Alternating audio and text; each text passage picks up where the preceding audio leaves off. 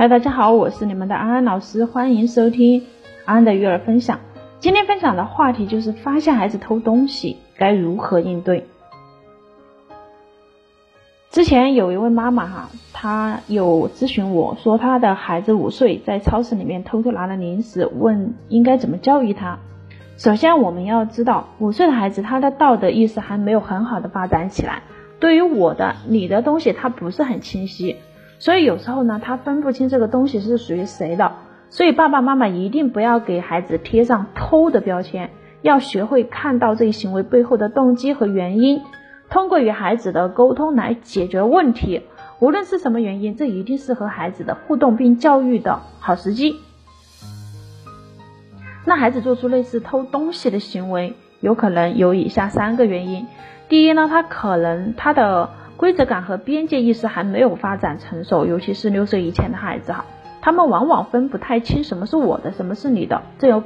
就有可能造成一个现象，就是当他有需要的时候，他就自己动手拿了。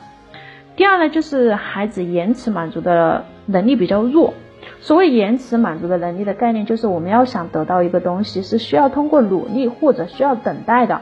如果孩子没有培养好延迟满足的能力的话，当他需要一个东西或者喜欢一个东西的时候，他会希望马上得到满足，于是就拿走了。如果这个东西恰好是不属于他的，那么这个行为就会被大人误读为偷。第三，他偷东西是为了引起父母的关注，那么这个时候我们就要切记先入为主，给孩子贴上标签。相反的，作为父母，我们首先要聆听孩子的需求是什么，同时看看能否教会他怎样去满足这个需求。另外，我们可以帮助孩子建立零花钱的概念，这样有助于培养孩子延足延迟满足的能力。当看到孩子出现这样的问题的时候，我们该如何应对呢？有位爸爸面对孩子从书店拿了自己喜欢的书，啊，是这样处理的：首先没有冲孩子发火或批评他，而是在认真的沟通，让孩子意识到自己的错误以后，他陪着孩子到书店，他跟书店的老板说：“我孩子买了两本书，但是忘了付钱了。”我今天给他带钱了，来付钱。最后老板向他们道歉，然后他们把钱付了，就拿着两本书回家了。在这个过程当中呢，这个小孩受到了一个非常好的教育，就是第一，这个爸爸让孩子知道自己是可以被善待的，他即使犯了一些错误，也是有改正的机会的。第二，爸爸让孩子学会人与人之间是需要更真诚的，